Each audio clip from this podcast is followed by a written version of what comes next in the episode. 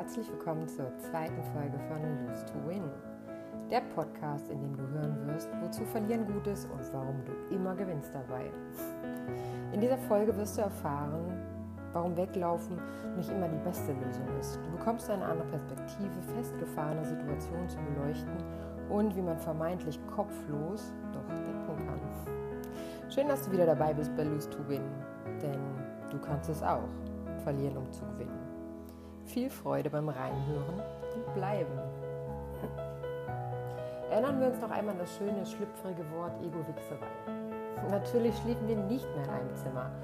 Das jedoch taten wir eh seit der Geburt unserer Tochter nicht mehr. Und ich frage dich, was hätte es gebracht, wenn einer von uns wutentbrannt mit den Koffern aus dem Haus gestürmt wäre? Vielleicht wäre es gut gewesen für den ersten Rauch der Wut, der Enttäuschung und allen anderen Gefühlen, die dann aus den Ecken gekrochen kommen. Doch wie hätten wir unserem Kind erklärt, warum es auf einmal aus seinem gewohnten Umfeld gerissen wird? Sie hatte dank unseres guten Schauspiels natürlich nichts mitbekommen. Für sie war alles wie immer. Ich und mein Ego, genau wie das meines Mannes, hätten Abstand voneinander sicherlich lieber gehabt. Natürlich. Du kennst das, man will den anderen nicht mehr sehen, er trägt seine Nähe nicht, möchte sich in eine Ecke verziehen und sich eigentlich am liebsten die Wunden lecken, aber all das ist ja auch selbstverständlich, jedoch wenn Kinder im Spiel sind, die von mir und uns abhängig sind, sollte es dann nicht sie sein, die im Mittelpunkt stehen und nicht wir Erwachsenen? Na klar, es tut weh, sich zu trennen. Um ehrlich zu sein, es tut schrecklich weh. Aber was kann denn unser Kind dazu? Ich blieb und er auch. Wir kümmern uns gemeinsam um alle Belange des Kindes und wir fanden es schön. Ich fand es schön, vielleicht er auch wenn auch manchmal mit gespanntem Kiefermuskel, dass wir gemeinsam mit unserer Tochter zu Abend aßen. Wir haben besprochen, dass wir, bis ich meine Prüfung im Jahr darauf absolvieren würde, im Haus als WG leben würden. Und ich kann mir vorstellen, dass einige von euch, die das jetzt hören, sagen, um Gottes Willen, wie kann man mit einer WG leben? und die Idee kam von meinem Mann. Und ich bin auch heute sehr stolz darauf, dass wir nicht kopflos und emotionsgetrieben in dieser Zeit der Entscheidung waren. Denn wir wussten, es wird nicht einfach. Jedoch dachten wir beide immer an unsere Tochter, die es mehr als verdient hatte, nicht der Fokus einer Disbalance zweier Erwachsener zu sein, die ihre Vertrauenspersonen sind und Verantwortung für sie tragen. Sicherlich stellst du dir jetzt berechtigt die Frage, wie gingen denn nun die Tage ins Land als WG?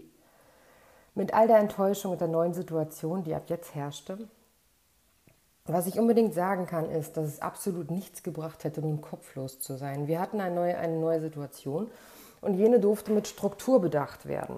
Uh, Struktur in einer hochemotional dotierten Situation. Auch das geht, wenn man sein Ego tatsächlich echt auf die Strafbank setzt und ähm, überlegt, worum es denn eigentlich geht. Punkt 1, wir haben uns getrennt und ich benutze extra das Wir, obgleich, es ja auch, obgleich ich es ja aussprach, was aber eigentlich ähm, beide seit Ewigkeiten wussten, dass es das Wir irgendwie auch gar nicht mehr gab. Wir uns eine bildeten, dass es das gab.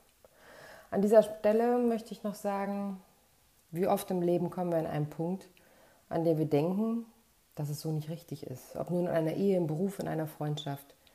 Wir bemerken, dass etwas anders ist, inkongruent, also nicht übereinstimmt mit unserem Gefühl. Es stimmt etwas nicht und wir fühlen uns nicht gut. Mit der Zeit wird immer klarer, dass was nicht stimmt. Doch stattdessen bei sich zu schauen, denn was hat es mit mir zu tun, schauen wir bei unserem Gegenüber. Das ist ja auch viel einfacher. Ich nenne euch einfach mal drei Beispiele, die so typisch sind für ähm, ich schaue bei meinem Gegenüber. Beispiel 1, mein Mann hört mir nie zu. Beispiel Frau, äh, Frau Beispiel 2, die Frau hört nie zu. Beispiel 2, die Freundin ruft nie zurück. Und Beispiel 3, die Kollegin wird immer bevorteilt bei der Verteilung von tollen Aufgaben. Natürlich ist es einfacher beim anderen zu schauen. Ich mache mich nicht frei davon, doch wenn ich heute für mich bemerke, dass ich in dieser der hat aber, die hat aber Bewertungsfalle drinstecke, nehme ich mir einen Moment und schaue bei mir. Dann sehen Bewertungen auf einmal ganz anders aus. Anhand der drei, drei Beispiele erklärt, mein Mann hört mir nicht zu. Die Introspektion wäre, nun, ich habe ihn vielleicht angemault, da würde ich mir auch nicht mehr unbedingt zuhören. Die Freundin ruft nie zurück. Introspektion. Was hält mich davon ab, sie anzurufen, statt beleidigt zu sein und ihr zu sagen, hey, du fehlst mir. Die Kollegen, die immer bevorteilt werden. Introspektion. Gut, ich bin seit Wochen antriebslos bei der Arbeit, weil ich wenig Sinn in ihr sehe. Kein Wunder, dass man mir nichts zutraut. All das sind Beispiele für die Introspektion und in der Psychologie ist das der Begriff für Selbstbeobachtung. Das heißt, dass das eigene Erleben und Verhalten zu betrachten, zu beschreiben und zu analysieren so zur Selbsterkenntnis kommt. Selbsterkenntnis. Schönes Wort, oder? Selbsterkennen. Ich erkenne mich selbst. Dazu gehört eine Menge Mut, denn oftmals ist das, was man da findet, nicht unbedingt so schön wie Rosen anzusehen. Aber auch das bringt uns weiter. Wenn man das ein bisschen übt, dann verändert das so wunderbar positiv unser Leben. Dann ist wenig Platz für Wut und Missverständnisse. Probier es doch einfach mal aus. Du kannst das auch. Kommen wir zurück zu unserem getrennten Zusammenwohnen. Punkt 2. Wie organisieren wir denn nun unseren Alltag?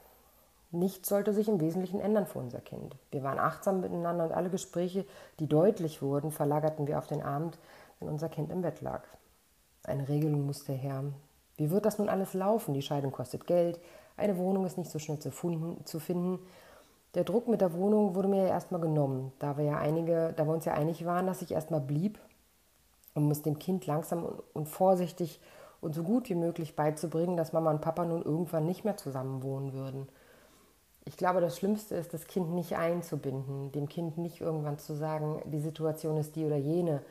Wann macht man das am besten und macht man es überhaupt? Ich für meinen Teil habe mich nicht für das Letzte entschieden, weil warum sollte ich dem Kind noch weiter etwas vorspielen? Aber wir haben uns auch nicht dafür entschieden, es sofort mit brachialer Gewalt zu sagen, sondern haben uns ähm, dazu entschieden, es langsam anklingen zu lassen, was im Nachgang auch genau das Richtige war.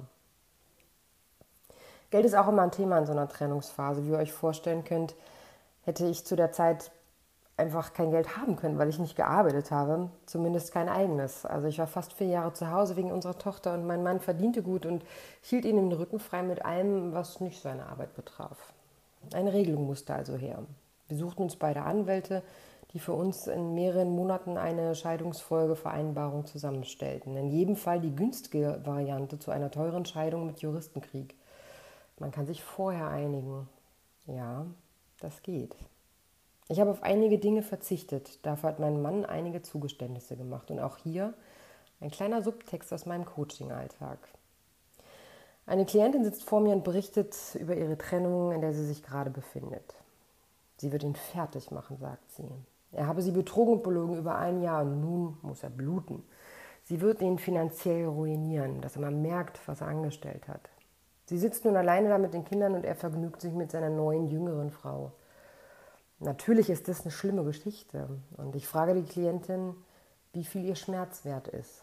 Und sie schaut mich fragend und wütend an. Wie? Was mein Schmerzwert ist, fragt sie mich. Wer soll mal merken, wie es ist ohne Kohle, war ihre Antwort. Ich sag gut, ist äh, jedoch ihre Enttäuschung, ihr Schmerz und ihr Ärger, ihre Hilflosigkeit und ihre Trauer mit 2000 Euro im Monat getilgt? Wird in dem Moment, wo das Geld auf ihrem Konto ist, der Schmerz abgeschaltet? Nein, antwortet sie. Natürlich nicht. Ich bekam heute eine E-Mail bezogen auf äh, mein Video, das ich bei Facebook gepostet habe, wo ich über den Inhalt dieses Podcasts sprach. Und ähm, by the way, folgt mir bei Facebook unter Hardlight Coaching, da würde ich mich sehr freuen. Äh, der Tenor dieser E-Mail war, es gehören eben zwei verantwortungsbewusste und vernünftige Menschen dazu, eine Trennung so umzusetzen wie ihr. Gratulation dazu. Ich habe mich wirklich sehr über diese, dieses Feedback und diese E-Mail gefreut. Meine Antwort darauf lautete, ich für meinen Teil denke, es reicht sogar einer, der gewillt ist, in seiner Perspektive anders zu denken, in die Introspektion zu gehen und somit das, was er aussendet, achtsamer und wertschätzender zu machen. Denn wie wir wissen, wie es in den Wald hineinschallt, so schallt es auch wieder raus. Das soll heißen, wenn ich achtsam bin, darauf achte, wie ich die Dinge sage, ohne Vorwürfe, ohne du hast und du bist Bewertung, dann werde ich genauso Achtsamkeit und Wertschätzung zurückbekommen. Und es funktioniert. Es funktioniert wirklich. Probier es einfach aus. Geh einmal durch die Stadt und lächle fremde Menschen an. Sie lächeln immer zurück. Versprochen. Zurück zu meiner Geschichte, was ich damit sagen möchte. Geld bezahlt keinen Schmerz. Es tilgt keine Schuld und macht die Dinge nicht ungeschehen. Natürlich gibt es Genugtuung, wenn eine andere bezahlt. Ich für meinen Teil habe für mich das genommen, was ich brauchte zum Leben.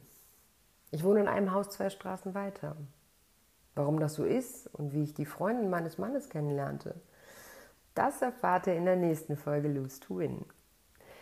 Ich freue mich, wenn ihr meinen Kanal abonniert, mir eine Bewertung schenkt oder mir auf Facebook unter Hardlight Coaching oder bei Instagram unter Diana Weber 14114 folgen möchtet. Auch könnt ihr mir eine E-Mail schreiben, äh, d.weber at hardlight-coaching.de. Ich freue mich auf jedes Feedback, was ich zu diesem äh, Podcast bekomme, weil ich äh, nach der ersten Folge jetzt auch schon gemerkt habe, es ist wirklich ein Thema, was viele ähm, anrührt und was viele berührt. Äh, vorhin rief sogar eine Freundin an und sagte, sie hätte weinen müssen, als sie meinen ersten Podcast gehört hat. Und ich glaube, es ist an der Zeit, ähm, nach draußen zu tragen, dass es auch anders geht. Ja. Das ist mir wirklich richtig wichtig und deswegen teile ich meine wirklich sehr private Geschichte mit euch und freue mich, äh, wenn sie euch auch anrührt.